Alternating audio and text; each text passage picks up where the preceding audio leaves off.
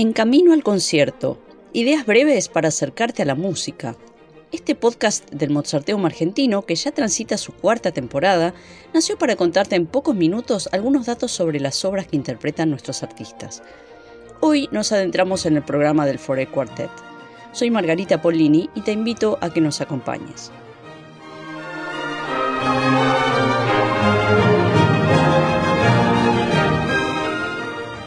En 1816, con solo 19 años, Franz Schubert compuso su adagio y rondó concertante en Fa mayor, número de catálogo 487. Aparentemente la obra fue escrita para Heinrich Grob, un empresario suizo con cuya hermana Schubert tenía intenciones de casarse. En un diálogo íntimo y delicado con los instrumentos de cuerda, el piano guía el adagio inicial que ocupa el primer tercio de la obra.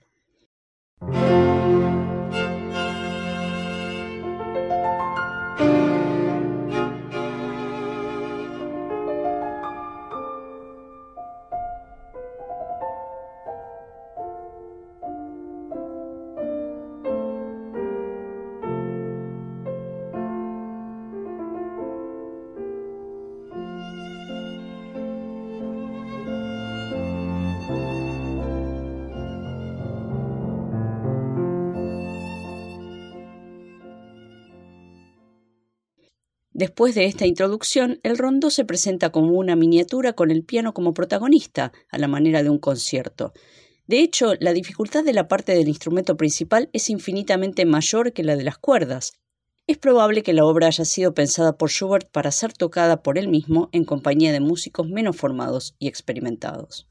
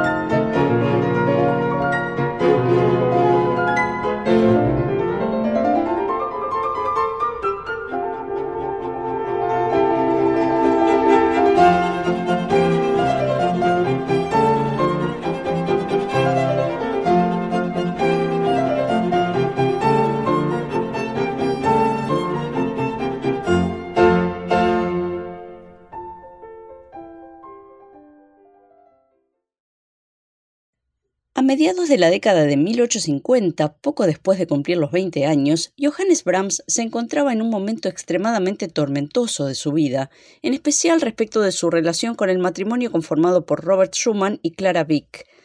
Recibido por ellos como un miembro más de la familia, Johannes veía cómo la salud mental de su mentor y amigo se deterioraba y al mismo tiempo sentía un amor irrefrenable por Clara, a la que además le tocó sostener anímicamente durante los años de enfermedad, reclusión y muerte de Robert. Por esos tiempos, el joven Brahms concibió un cuarteto para piano y cuerdas que luego abandonó para retomarlo 20 años después y que fue publicado como el Opus 60. Tanto por las características de esta música arrebatadora como por las confesiones del autor a su editor, no parece haber dudas de que la tragedia que Brahms vivía quedó plasmada en este cuarteto, en el que él mismo encontraba un paralelo con el argumento de la famosa novela Las penas del joven Werther de Goethe, sobre un hombre que se suicida al ser rechazado por una mujer casada. Esto motivó que muchas veces aparezca el nombre de Werther como subtítulo del cuarteto. El primer movimiento, netamente dramático, empieza con un motivo de las cuerdas que parece hacer preguntas que no tendrán respuesta.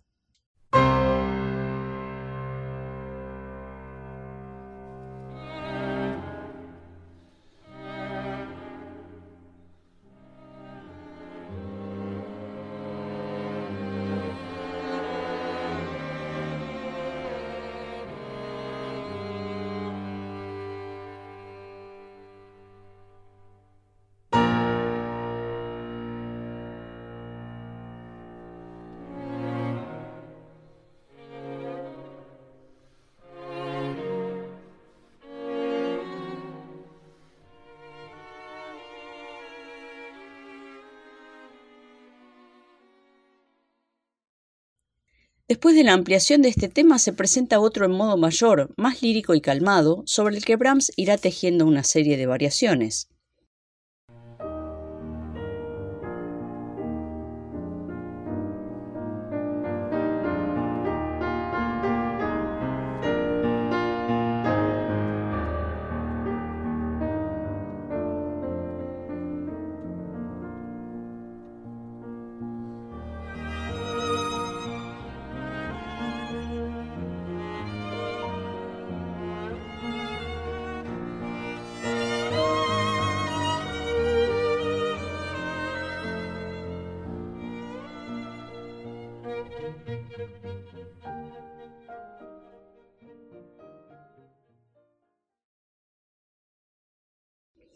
Pero las sombras del tema inicial van a reaparecer para protagonizar un desarrollo tormentoso. El breve scherzo, segundo movimiento, está en la misma tonalidad que el primero, do menor, y también es enérgico y agitado.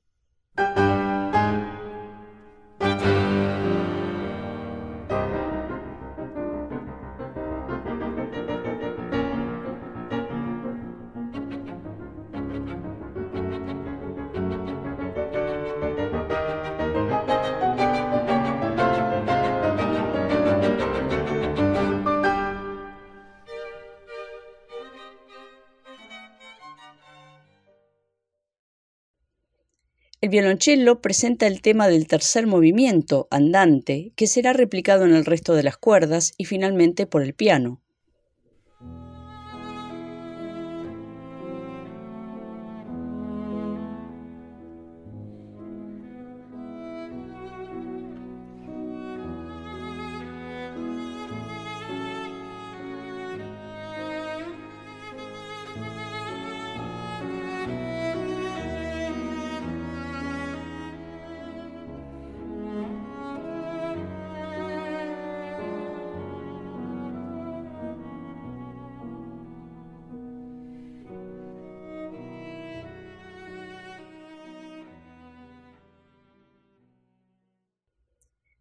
El cuarto movimiento se inicia con un diálogo serio entre el violín y el piano que se expande después hacia el tutti.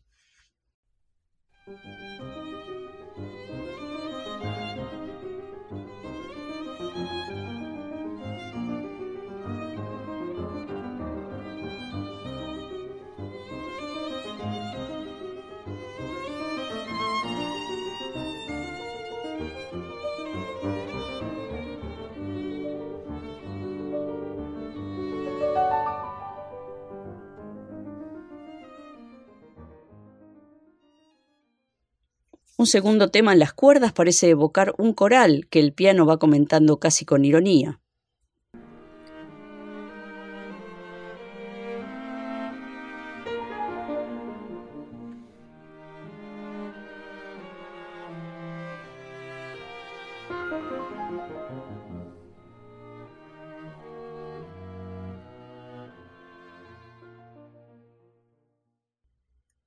Ambos temas se irán combinando en el desarrollo e incluso aparecerá material de los movimientos anteriores, como en el recuerdo de una vida. El clima se volverá cada vez más atormentado hasta diluirse, no sin antes rematar en un par de acordes en el que algunos han creído escuchar el disparo que terminó con la vida de Werther.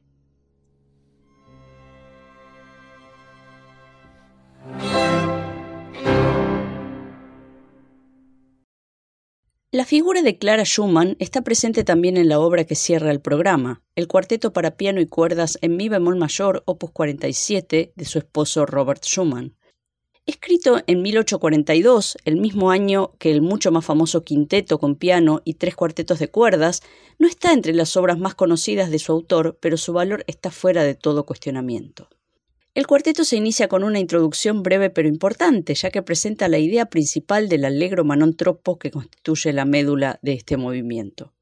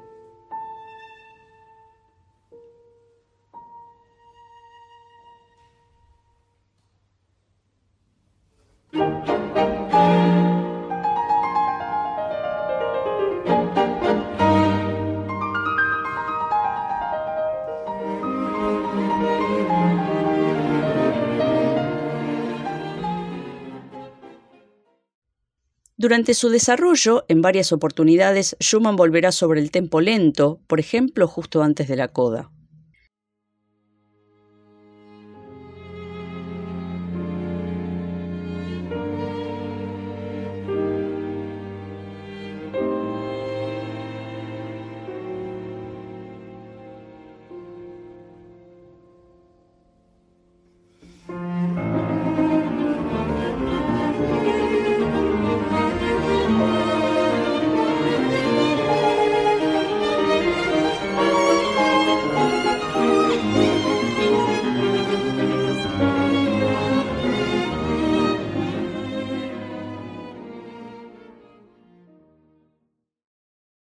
El segundo movimiento, Scherzo molto vivace, recuerda la escritura ligera de Mendelssohn y tiene forma de rondó, con una alternancia entre este clima transparente y otros más sombríos.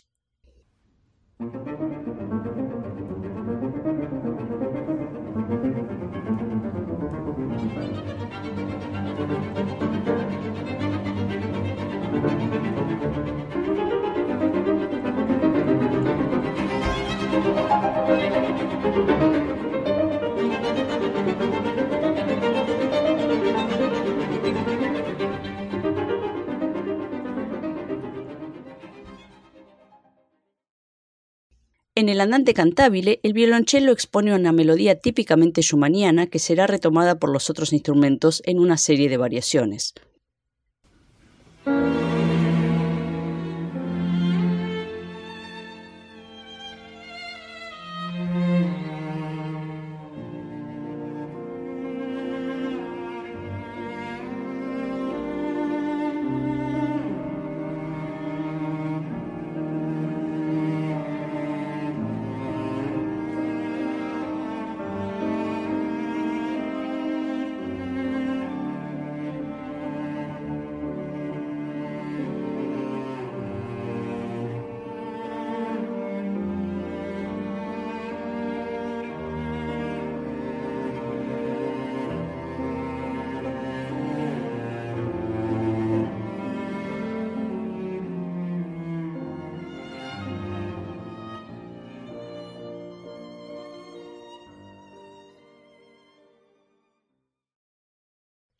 Justo en la mitad del movimiento, Schumann va a pedirle al chelista algo completamente inusual para su época, y es la llamada scordatura, es decir, la afinación del instrumento de manera distinta a la habitual.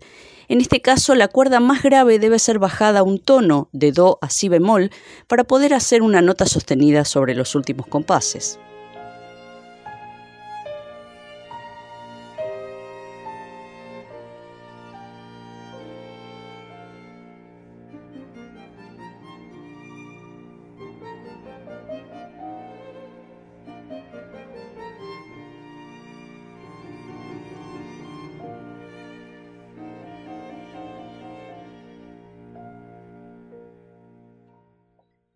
Schumann va a retomar el tema expuesto en el final del tercer movimiento como idea principal del cuarto, en el que lo que predomina es la escritura contrapuntística según la tradición de siglos en la que todas las voces tienen el mismo protagonismo. Es también el fragmento más exigente del cuarteto en el que todos los ejecutantes deben exhibir su máxima destreza individual sin perder de vista el conjunto.